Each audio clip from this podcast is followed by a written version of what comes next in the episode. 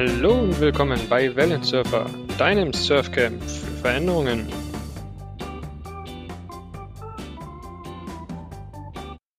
Willkommen zu einer neuen Folge von Wellensurfer. Heute mal wieder mit einem sehr interessanten Thema und zwar Scrum for School. Und kurze Vorgeschichte dazu. Ich war vor ungefähr zwei Jahren mal auf einer Veranstaltung in Berlin. Da durfte man noch reisen. Das war vor Corona. Ähm, ich glaube, es war die Manage Agile, wenn ich das richtig im Kopf habe. Und da ging es darum, oder da gab es verschiedene Vorträge und Boris Gloger hat dort eine, ich glaube sogar Keynote war es, gehalten und hatte dort irgendwo in einem Nebensatz erwähnt, dass sie bewusst nicht EduScrum nehmen, sondern einen eigenen Ansatz entwickelt haben, Scrum for School, den sie weiter ausbauen möchten und voranbringen möchten. Ich habe damals leider keine Zeit gehabt, mir den Boris Gloger zu schnappen und ihn auszuquetschen. Umso mehr freut es mich, dass ich jetzt quasi über berufliche Umwege zusammenarbeiten an Laura und Anna gekommen bin und die beide das Thema für Boris Gloger jetzt Vollzeit vorantreiben, was ich schon mal super finde. Was es genau ist, ähm, wie es im Detail aussieht und ähm, was Boris Gloger da eigentlich vorhat mit, das gehen wir nachher noch Detail an. Erstmal willkommen, Laura, willkommen, Anna. Dankeschön. Danke für die Einladung, Micha. Sehr gerne. Ähm, machen wir es einfach kurz so, wenn ihr euch ähm, nacheinander kurz vorstellen könnt, einfach was treibt euch an, wo kommt ihr her, damit man ein bisschen ein Bild davon hat, ähm, mit wem wir heute reden. Vielleicht Laura, fängst du an? Kann ich gerne machen. Ja, wie du schon gesagt hast, mein Name ist Laura, Laura Vollmann-Popovic. Ich bin seit letzten Dezember, also September 2020, bei Boris Gloger Consulting verantwortlich für unsere Bildungsinitiative Scrum for Schools in Deutschland und ähm, habe davor lange Jahre äh, mich im Bildungsbereich bereits bewegt. Ich war knapp vier Jahre in der außerschulischen politischen Bildung äh, als Bildungsreferentin aktiv äh, hier in Bonn, wo ich auch heute von zugeschaltet bin, habe dort mit der Zielgruppe Schulen, Schülerinnen und Schüler ähm, primär gearbeitet und aber auch davor schon das Thema Bildung äh, ja immer wieder für mich in unterschiedlichen Kontexten entdeckt. Ich war zwei Jahre in Bosnien-Herzegowina habe dort in einem ähm, ja, Versöhnungsprojekt, kann man sagen, gearbeitet mit einer bosnischen äh, NGO zusammen, mit Lehrkräften äh, an der interethnischen Versöhnung im Bildungssystem gearbeitet, das in Bosnien sehr äh, geteilt ist aufgrund der Kriegserfahrung und habe auch davor im Studium in diversen Praktika ähm, im Ausland vor allem äh, im Bildungsbereich Einblicke bekommen Thema Bildung war für mich schon immer sehr, sehr wichtig, ähm, weil es einfach ganz besonders bedeutsam für die Entwicklung von Menschen ist. Das, was wir in der Schule lernen oder auch nicht lernen, hat einen Einfluss darauf, wie wir unser Leben später beschreiten, hat einen Einfluss darauf, wie wir als politische Bürgerinnen und Bürger agieren und so weiter. Und entsprechend war ähm, Bildung und ist Bildung für mich eines der Hauptthemen, die mich schon immer eigentlich beschäftigt haben. Genau. Anna. Ja, danke, Laura. Dann übernehme ich mal. Also ich bin Anna, Anna Czerny und ich bin verantwortlich für Scrum for Schools in Österreich. Ähm, mein Weg zu Scrum for Schools ist ein ganz anderer. Ich komme ursprünglich aus der Wirtschaft. Ich war über zehn Jahre in zwei verschiedenen Konzernen und unterschiedlichen Funktionsbereichen. Und ich habe dann 2014 war es, habe ich eine Trainerausbildung gemacht und viel über Didaktik und Methodik gelernt. Und ich saß damals so in dieser Ausbildung und habe mir gedacht, ah, wenn der Mensch so lernt, wie wir es hier lernen, warum ist eine Schule dann so, wie es ist? Und da ist so viel ins, da bin ich viel ins Grübeln gekommen, weil ich da auch schon Mutter war und dann überlegt man sich natürlich auch, wie schaut mal die Schullaufbahn meines Kindes aus? Und ich habe so richtig gespürt, das ist ein Thema, also so Bildung, Lernen, persönliche Entwicklung, das ist ein Thema, wo bei mir einfach sehr viel Energie und Leidenschaft drin steckt. Und ich habe mich dann extrem gefreut, ähm, als ich die Stellenausschreibung bei Boris Gloger damals gesehen habe, weil da so diese Verbindung von Wirtschaft und, und Schule passiert und ich da wirklich gemerkt habe, das ist was, was ich machen will. Ich habe ähm, vier Jahre zuvor auch hier in Wien bei einem Schulgründungsprojekt mitgearbeitet. Da wollten wir auch Schule schon neu denken, haben das auch gemacht. Und es ist natürlich kein leichtes Unterfangen, aber ich denke, ein ganz, ganz wichtiges, da Impulse zu setzen. Sehr schön, vielen Dank. Und ähm, ich denke mal, das Thema Bildung, das ist ja auch der Grund, weswegen wir zu dritt hier zusammen uns telefonieren oder Videochatten, weil genau das Thema ist ja auch meine Leidenschaft und mein Thema, wo ich genauso wie ihr glaube, dass Bildung das A und O für alles ist. Also wenn ich irgendwo investieren möchte, dann in Bildung, irgendwas aufbauen möchte, dann Bildung. Und dementsprechend ist die, die Leidenschaft dort und da unterstütze ich natürlich liebend gern genau solche Ansätze. Ähm, Bevor wir nachher auf das, was du gerade angesprochen hast, Kombination, Wirtschaft, Bildung, diese ganzen Sachen eingehen, würde ich sagen, gehen wir einfach mal ein bisschen mehr ins Detail. Also Scrum for School, wie sieht's genauso aus? Welche Bausteine hat es? Wie ist es aufgebaut? Also gerne mal aus eurer Perspektive, sage ich mal, den, sagen wir mal, theoretischen Teil des Konstrukts nochmal erläutern. Wer soll, Anna? ja, das habe ich mich auch gerade gefragt. Aber ich fange doch einfach mal an und du ergänzt es. Ja, perfekt. Es, ist immer, es macht immer einen großen Unterschied, mit wem reden wir. Gell? Ist das jemand, der Scrum als Framework schon kennt, dann ist es sehr schnell erklärt. Wenn es jemand ist, der äh, für den das was ganz Neues ist, dann vielleicht eine kurz, kurze einleitende Sätze dazu. Scrum ist ein Framework, das ganz ursprünglich aus der Softwareentwicklung stammt. Ähm, und es geht da um agiles oder ging damals da um agiles Projektmanagement. Heute wird es viel weiter gefasst. Es geht ähm, darum, Projekte oder Produkte schneller und effizienter zu entwickeln und im Ergebnis besser zu sein. Das heißt, es braucht eine andere Form der Zusammenarbeit. Und man kann Bibliotheken füllen mit Literatur zu Scrum. Deswegen war es das jetzt wirklich der äh, größten Kürze. Aber was wir gemacht haben, ist, die Prinzipien und Ansätze von Scrum zu transportieren auf den Lernprozess. Ähm, und da gibt es drei Rollen, die mal wichtig sind. Da gibt es einen Lerncoach. Das ist jetzt, liegt der, liegt der Name auch schon nahe. Das ist die Lehrkraft, die diese Rolle übernimmt. Und der Lerncoach hat die inhaltliche Verantwortung für den Prozess. Also es muss jemand geben, der weiß, was steht eigentlich im Lehrplan, was sind Inhalte, ähm, ist dann aber frei auszugestalten, wie lernen wir das. Und dann gibt's natürlich die Schüler und Schülerinnen, die organisieren sich in Scrum for Schools in kleinen Lernteams von drei bis fünf Personen. Und dann gibt es noch die, die Rolle, die im Original Scrum Scrum Master heißt. Das ist der Prozessverantwortliche sozusagen, den wir bei Scrum for Schools Strukturhelden nennen. Und das ist einer der Schüler, der noch so diesen so Zusatzkappel aufhat und schaut, ähm, wann sehen wir uns, wie lang, das ist jemand, der so ein bisschen durchmoderiert, der einfach den Prozess in seinen Zügeln hält sozusagen. Und diese drei Rollen ähm, sind mal die Grundlage dafür, dass Lernen anders stattfinden kann. Und ich bin ganz sicher, dass die Laura da noch ganz viel ergänzen kann.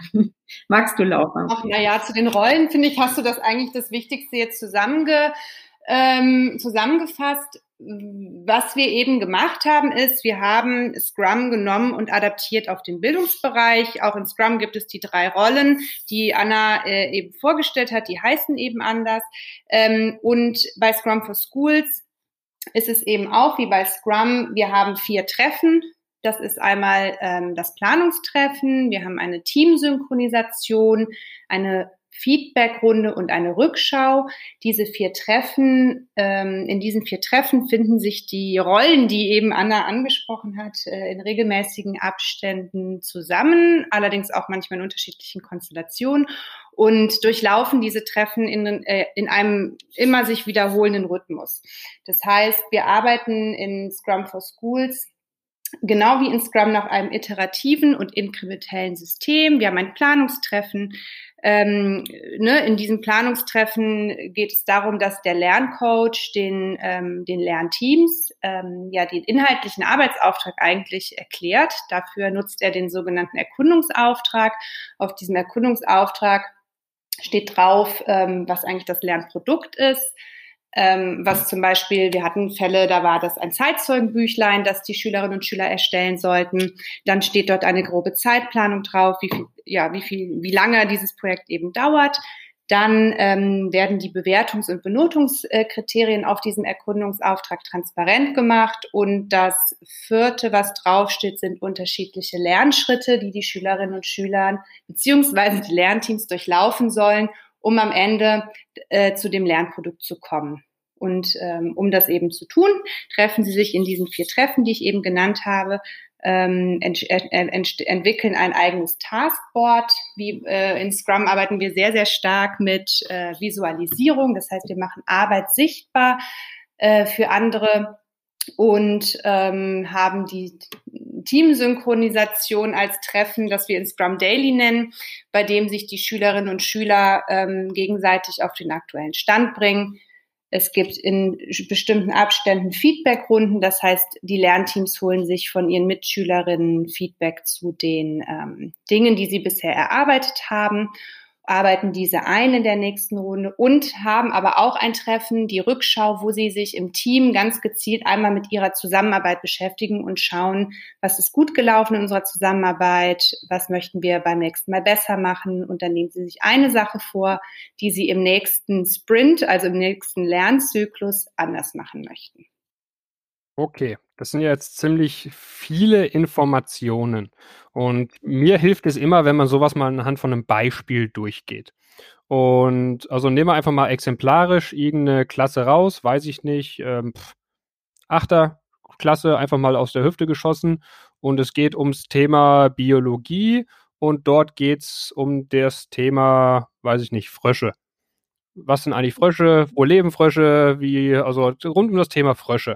So, einfach mal gesponnen. Mhm. Wie würdet ihr das Thema jetzt, sage ich mal, von vorne bis hinten mal im Schnelldurchlauf durchgehen und diese Iteration beziehungsweise die Rituale und diese Sachen einordnen? Das ist lustig, lustig, dass du das sagst, weil, das muss ich direkt mal äh, kurz eingreifen, weil die inhaltliche Erarbeitung solcher Dinge liegt ja bei der Lehrkraft, ne? die liegt nicht bei uns. Das heißt, wenn du jetzt sagst, das Thema Frösche, ähm, da können wir natürlich jetzt rumspinnen, wie man das angehen könnte, aber ähm, da müssen Anna und ich wahrscheinlich an irgendeiner Stelle passen, weil wir im Thema Frösche ähm, so tief nicht drin sind. Aber dann nimm eins, was, was, was ihr vielleicht gut passt bei euch. Ich würde einen Vorschlag machen, weil ich ähm, begleite gerade aktuell ein Projekt äh, aus dem Physikunterricht hier in Wien.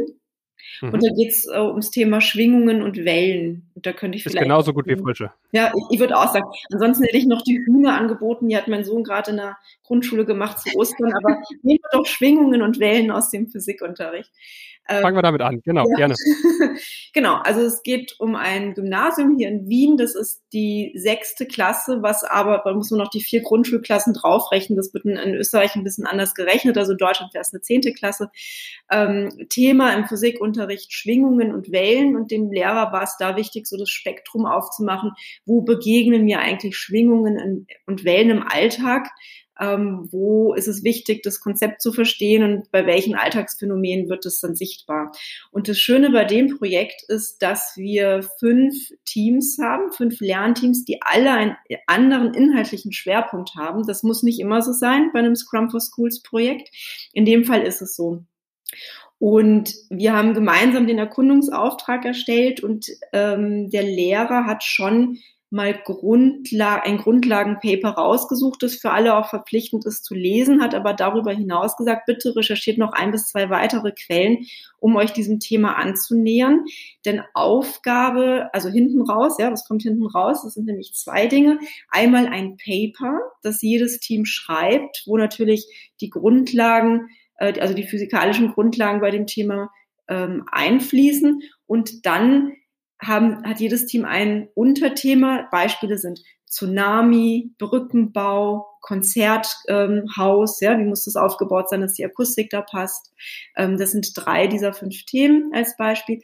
Und zu diesem Spezialthema soll jedes Team in einer frei gewählten Form den anderen Teams Erkenntnisse präsentieren. Das heißt, sie können eine Posterpräsentation machen, die können eine PowerPoint machen, weil wir machen das tatsächlich gerade remote. Ja, das ganze Projekt findet online statt im Distanzunterricht, die können ähm, einen, einen Podcast könnten sie auch gestalten, ja? also sind wirklich komplett frei, die Form zu wählen, um dann den anderen Teams diese speziellen Inhalte näher zu bringen. Das ist so der Rahmen. Und das ganze Projekt läuft über fünf Wochen was hinten erwartet wird, wird vorne klar definiert. Dann ist auch bekannt, was sind die Quellen, die wir lesen müssen, was sind die Anforderungen, ja, wie viele weitere Quellen müssen wir finden, ähm, wie wird eigentlich bewertet, was wir hier leisten. Und dann geht's los. Dann gibt es ähm, im Rahmen der Unterrichtsstunde, die ohnehin im Stundenplan ist, gibt es dann jede Woche Zusammenkünfte sozusagen Und da präsentieren dann auch einzelne Teams, wo sie gerade stehen, wie sie vorgegangen sind, welche, sie, welche Fragen sie haben. Und dann gibt es Feedback sowohl von den anderen Teams als auch vom Lerncoach, das dann die Teams mitnehmen, um ihre Arbeit an ihrem Thema weiter zu verfeinern. Und so haben wir fünf Iterationen bis zum fertigen Endprodukt. Mhm, okay. Äh, direkt mal eine Frage am Anfang. Die Teams, wie kommt ihr zu den Teams? Wie schneidet ihr die? Auch selbst organisiert. Also Selbstorganisation ist ein ganz wichtiges Prinzip auf der einen Seite und auf der anderen Seite etwas, was als Lernergebnis, als Kompetenzlernen hinten rauskommen soll. Ähm, wir haben es folgendermaßen gemacht. Also es gibt, wenn man im Klassenzimmer, es gibt ganz viele verschiedene Möglichkeiten, das zu tun. Uns ist immer wichtig, dass nicht die, die klassischen Freundesgrüppchen zusammengehen, sondern nur das führen wir dann auch ein und sagen, was dann dabei wichtig ist, dass es um unterschiedliche Stärken geht, dass man bunt mischt. Man kann das natürlich nach Zufall machen, was meistens nicht so gut ankommt. Ähm, eine gute Methode ist, dass ähm, sich zwei immer finden dürfen und der Lehrer dann die andere Paarung herstellt oder andersrum. Und wir haben es ja jetzt ähm, remote gemacht. Ne? Das haben wir folgendermaßen gemacht. Wir hatten einen Excel-File mit fünf Spalten zu diesen fünf Themen und dann jeweils äh, fünf Zeilen für fünf Schüler und haben dann gesagt, tragt euch da bitte ein. Also das, das Dokument war dann geteilt in, in einem Teams-Channel und dann haben wir gesagt, wählt mal euer Wunschthema aus und dann müssen wir schauen, geht sich das gut aus oder müssen wir da ein bisschen verhandeln. Das, das war jetzt das erste Mal, dass wir es so gemacht haben, es hat aber super funktioniert. Mhm. Und die Rolle des Scrum Masters, hatte ich ja mitgenommen, übernimmt einer der Schüler. Genau. Kommt jetzt zu der Rolle, auch das, selbst organisiert? Genau.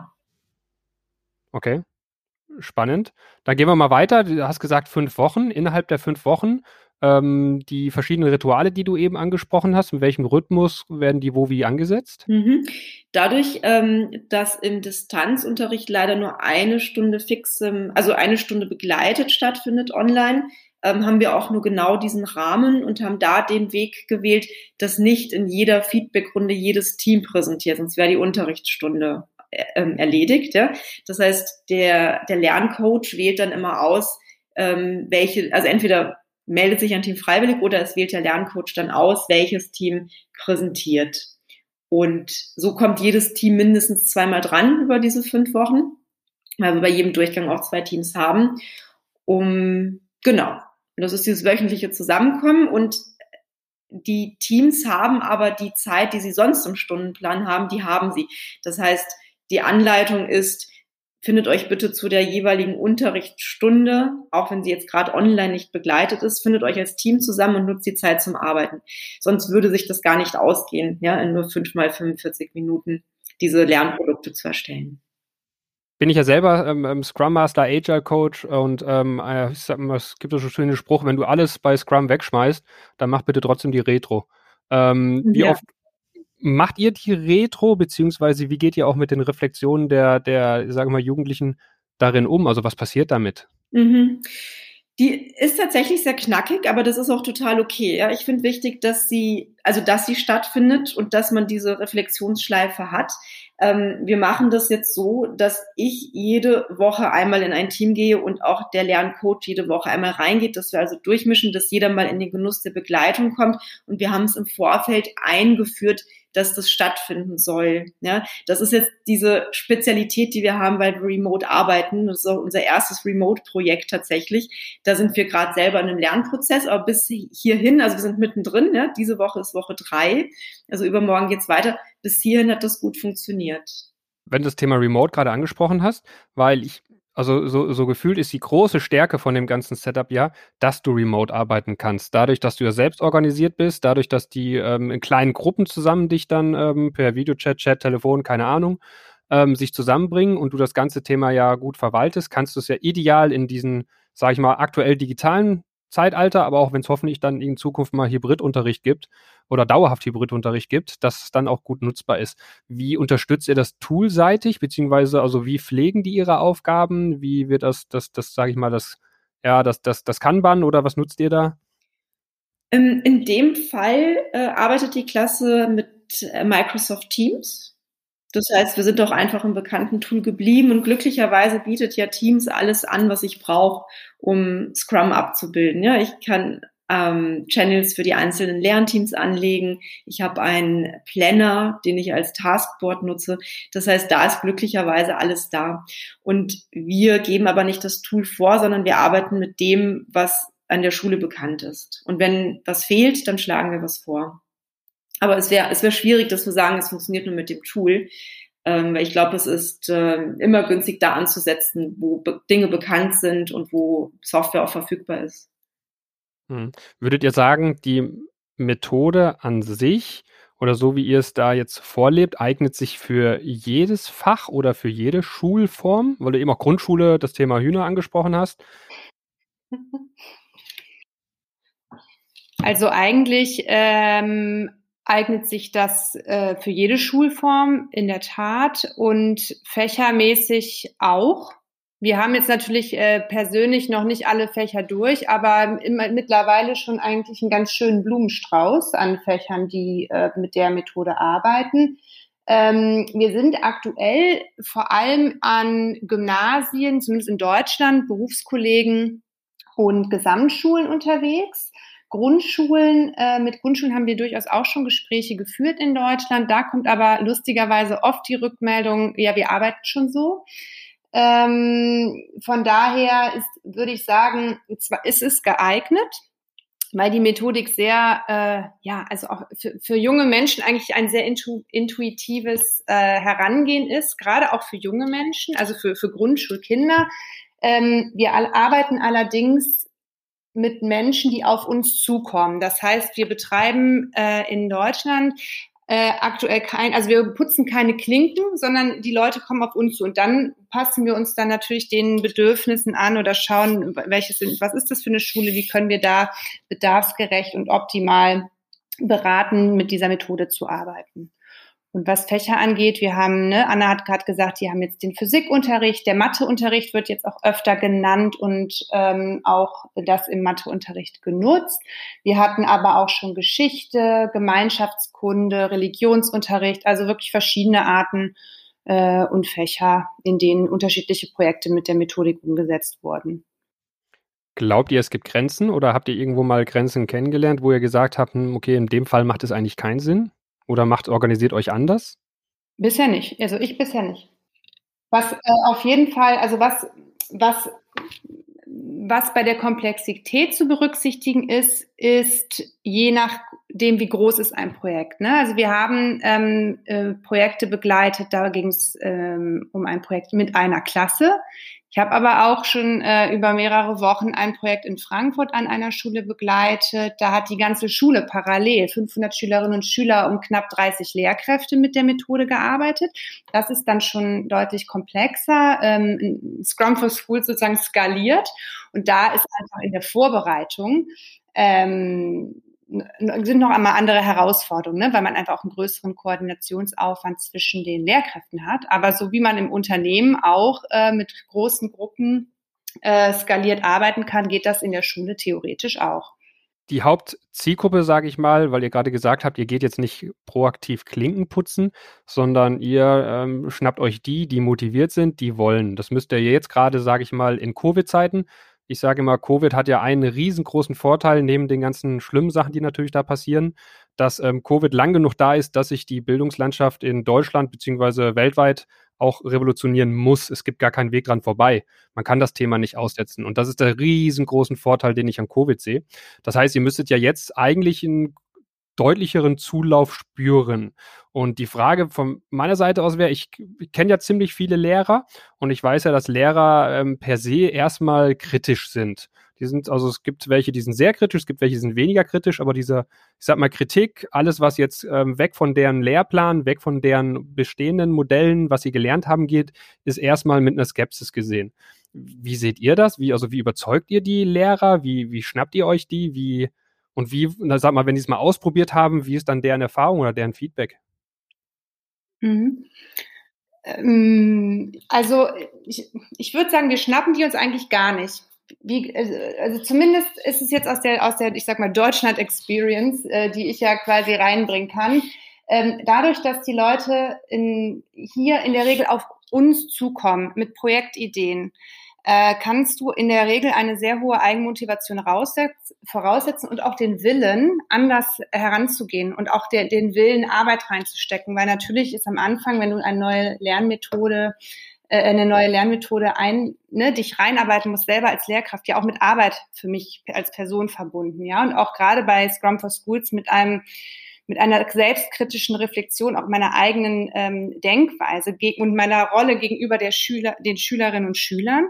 Ähm, natürlich haben wir eigentlich immer die Herausforderung, ähm, wenn eine Lehrkraft ähm, äh, ein Projekt vielleicht auch mit mehreren Lehrern machen möchte und nicht alle sind an Bord, dass man immer Leute auch hat, die das jetzt, die jetzt da nicht so begeistert hinterher sind.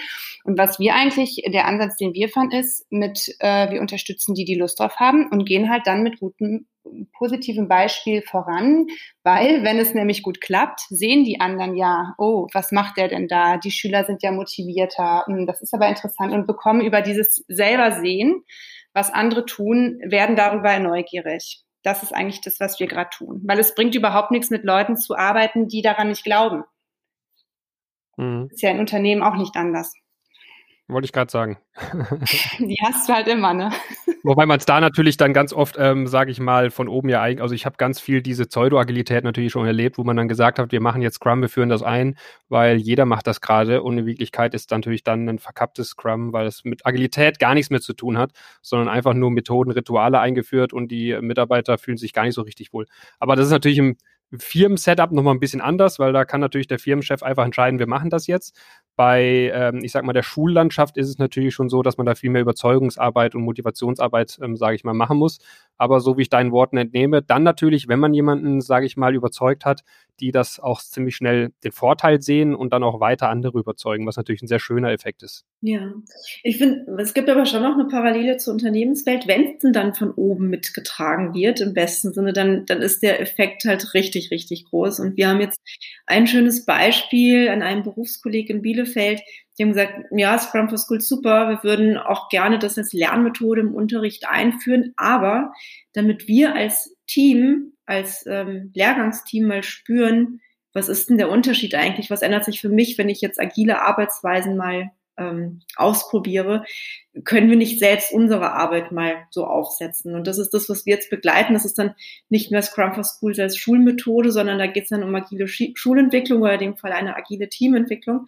Und wo sie dann selber mal spüren, also Lehrer, Lehrerin, was ändert sich, wenn wir gemeinsam was erarbeiten? Wie ist es, wenn wir transparent sind? Ja, nicht nur im Team, sondern auch zu den anderen Kollegen hin. Und das mal zu erleben und dann mit den Schülern so zu arbeiten, das ist doch genial, oder? Und das ist noch nicht abgeschlossen, das Projekt, deswegen haben wir noch nicht drüber publiziert, aber das wird kommen.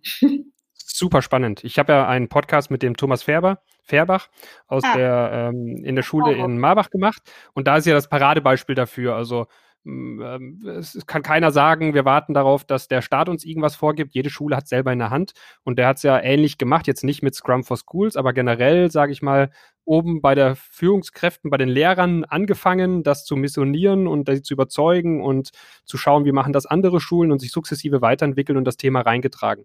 Und bekommt ja von allen Seiten für sein Vorgehen, für seine Thematik absolutes Lob, auch von den Schülern. Also bin ich vollkommen bei euch. Total. Dann würde ich auch gerne noch eine Sache zu sagen. Den habe ich nämlich vor kurzem erst auf einer äh, Konferenz, Online-Konferenz getroffen.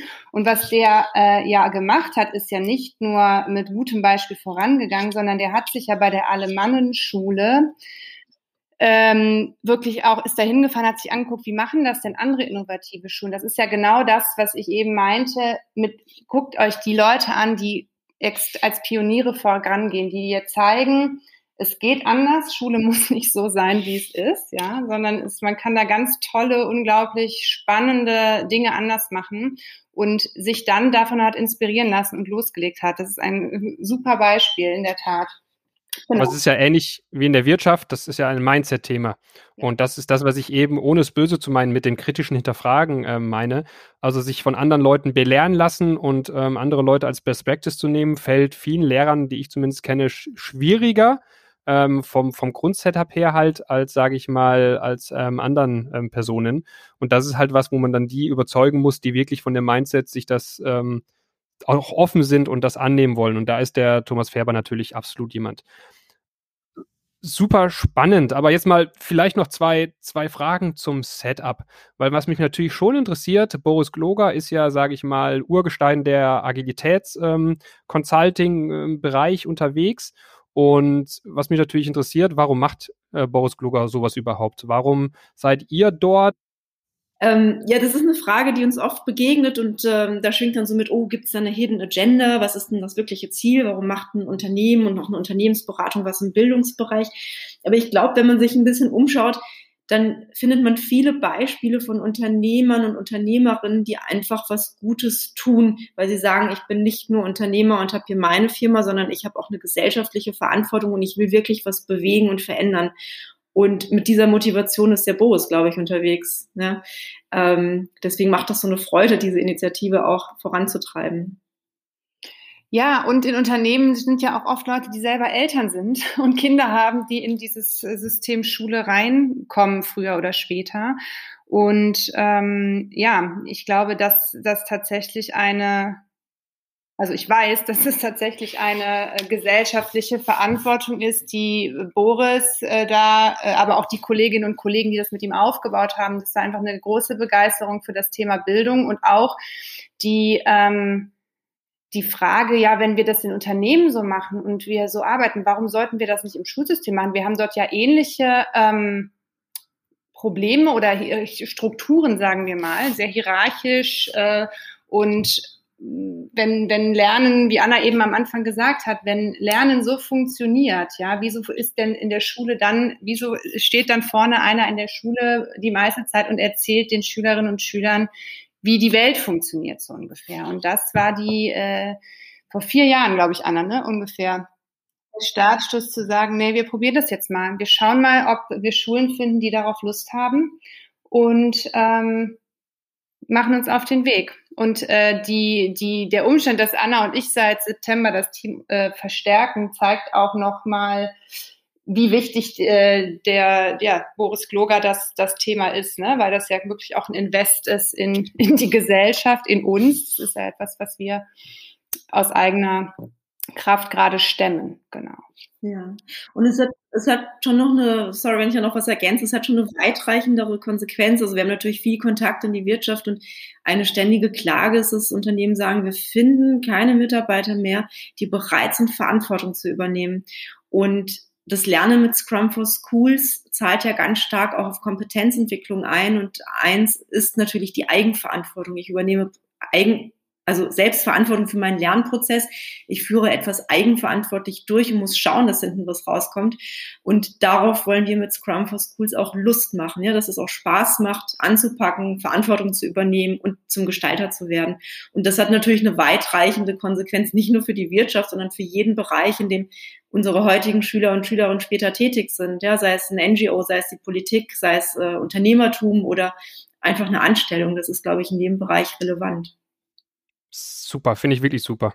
Und das ist auch, ein, sage ich mal, ein, ein, sehr, sehr spannendes Thema, weil ich hatte gestern auch eine Diskussion mit einem ähm, Freund von mir und der hat dann ähm, der dann auch irgendwas zitiert, dass ja aktuell darüber diskutiert wird, dass die Abiturienten gerade als verlorene Generation bezeichnet werden, die quasi keinen richtigen Abschluss haben und in Corona-Zeiten nie richtig Unterricht haben und dass kaum einer die einstellen würde, wo ich ähm, genau das Gegenteil sage, weil genau die haben die Fähigkeiten gelernt, sich selbst zu organisieren, mit Wandel umzugehen, anders zu denken, neue Methoden auszuprobieren. Das heißt, eigentlich ist jetzt die Generation, die am Markt kommt, die beste überhaupt, um in den Firmen auch weiter voranzutreiben, Sachen zu challengen. Und das ist ja genau das, was ihr gerade erwähnt habt. Das ist das, was was in den Schulen viel mehr gebraucht wird. Und deswegen Chapeau, Hut ab, den ähm, Ansatz von Boris Gloger da reinzugehen, da rein zu investieren und nicht einfach nur irgendwo ein paar tausend Euro zu überweisen und zu sagen, jemand anders macht das, sondern aktiv zu unterstützen, das voranzutreiben, dort die Leute an der Hand zu nehmen, finde ich mega super. Aber ich habe trotzdem noch eine kritische Frage am Ende, weil, wie ihr wisst, habe ich ja auch mal einen Podcast zum Thema EduScrum gemacht, was ja auch ein super spannender Ansatz ist und auch in eine ähnliche Richtung geht. Und da wäre natürlich schon noch so Richtung Ende meine Frage, ja, wo unterscheidet ihr euch eigentlich von EduScrum und warum macht ihr kein EduScrum? Ich finde es lustig, wie du das formuliert hast, direkt diese Abgrenzung in den, in den Mittelpunkt zu stellen. Ähm, ich würde mal dagegen fragen, wieso müssen wir uns überhaupt abgrenzen? Also ehrlich gesagt ist, ich glaube, ich weiß gar nicht, an, ob wir überhaupt, ähm, also ich glaube, das ist gar nicht unser, unser Bedürfnis, uns da irgendwie krass abzugrenzen. Äh, EduScrum ähm, hat deutlich früher angefangen als wir. Und von der, ich sag mal, Methode, ne, der Lernmethode, äh, unterscheiden wir uns da auch gar nicht so äh, stark, würde ich mal behaupten. Wir haben ähm, einfach andere Be Be Begrifflichkeiten, ins, insbesondere so sprachlich. Ne? Also die haben eine, ähm, die nennen ihre Treffen anders äh, und die Rollen heißen etwas anders, aber vom Prinzip her ist das äh, gar nicht so anders als das, was wir tun. Ähm, wo ich einen Unterschied sehen würde, ist auf jeden Fall in der also dass wir Scrum for Schools etwas weiter sehen. Ne? Scrum for Schools ist für uns einmal eine Unterrichtsmethode, eine Art, mit der man anders lernen kann, im Unterricht oder auch im Projekt lernen. Ähm, es ist aber auch ein, ich sag mal, Tool für die agile Schulentwicklung. Da kommen wir auch immer stärker hin. Das heißt, unser Ansatz ist ein etwas, ja, ich weiß nicht, ob man ganzheitlich sagen kann, aber wir, wenn wir es schaffen, und das ist das, was wir sehr, sehr stark auch aktuell versuchen, wenn wir es schaffen, mit Schulleitung, Lehrerkollegium zu arbeiten und diese auch zu agilisieren, ja, agile Arbeitsmodelle dort einzusetzen und diesen Mindset in der, in der ganzen Schulcommunity zu haben, der dann bis in den Unterricht geht, dann ist das eigentlich das, wo wir äh, am liebsten hinwollen würden mit Scrum for Schools. Also auf verschiedenen Ebenen zu arbeiten, und ähm, was, glaube ich, auch ein Unterschied ist, dass wir, also wir stellen die äh, Methode frei zugänglich zur Verfügung auf der äh, Homepage und ähm, es ist halt zum Beispiel nicht notwendig, eine Zertifizierung ähm, abzuschließen, um damit arbeiten zu können. Ich würde jetzt mal behaupten, das sind vielleicht so die wesentlichen Unterschiede. Anna, was sagst du? Ja, ja, nichts hinzuzufügen. Sehr schön. Ich meine, es ist ja auch die, die Abgrenzungsfrage ist natürlich ziemlich provokativ und ziemlich hart. Im Endeffekt ist es ja eigentlich auch schnurzpieps egal, weil es geht darum, dass möglichst viele Ansätze gibt, möglichst viel transformiert wird und an vielen Seiten angepackt wird, weil es einfach eine Mammutaufgabe ist, den ganzen Bildungsbereich umzukrempeln. Deswegen ähm, war es auch gar nicht so äh, böse gemeint, sondern ähm, sehr wertschätzend.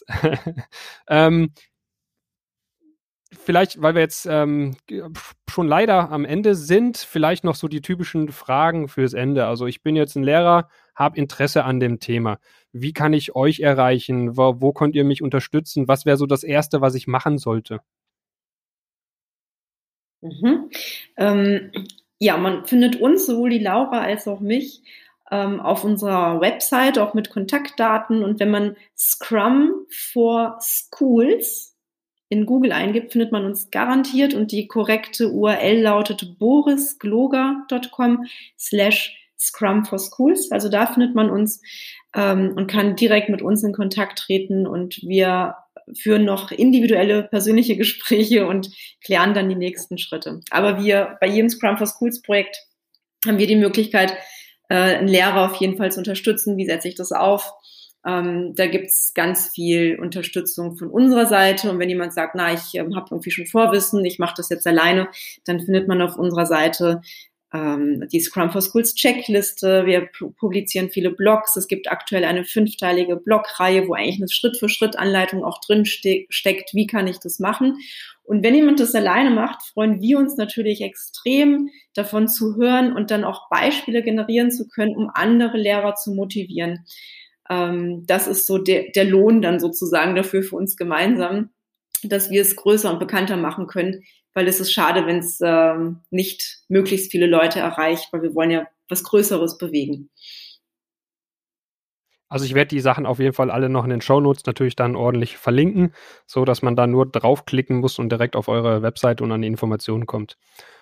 Super, vielen Dank. Dann hatte ich noch eine aller, allerletzte Abschlussfrage wenn ihr mal so ein bisschen rückblickt, habt ihr in den ähm, Kursen oder den Begleitungen, die ihr bisher gemacht habt, irgendwo eine, ich sag mal, lustigste oder auch spannendste Erfahrung, die ihr für euch nochmal mitgenommen habt?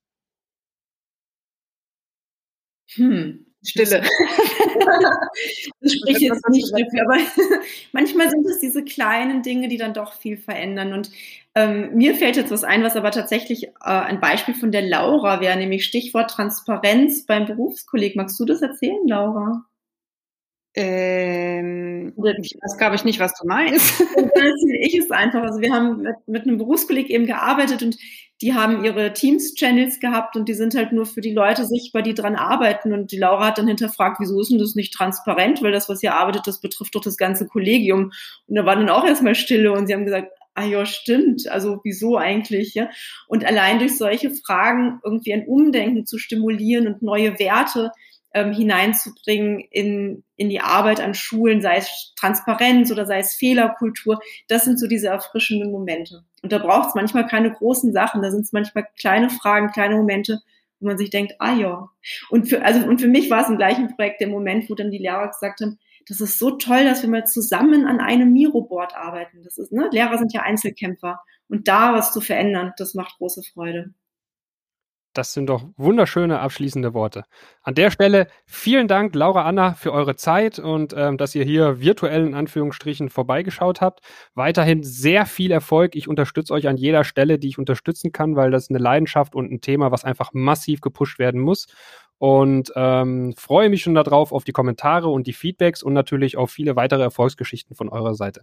Vielen Dank und euch einen schönen Tag noch. Danke, Micha. Danke, Micha. Ebenso. Ciao. Danke.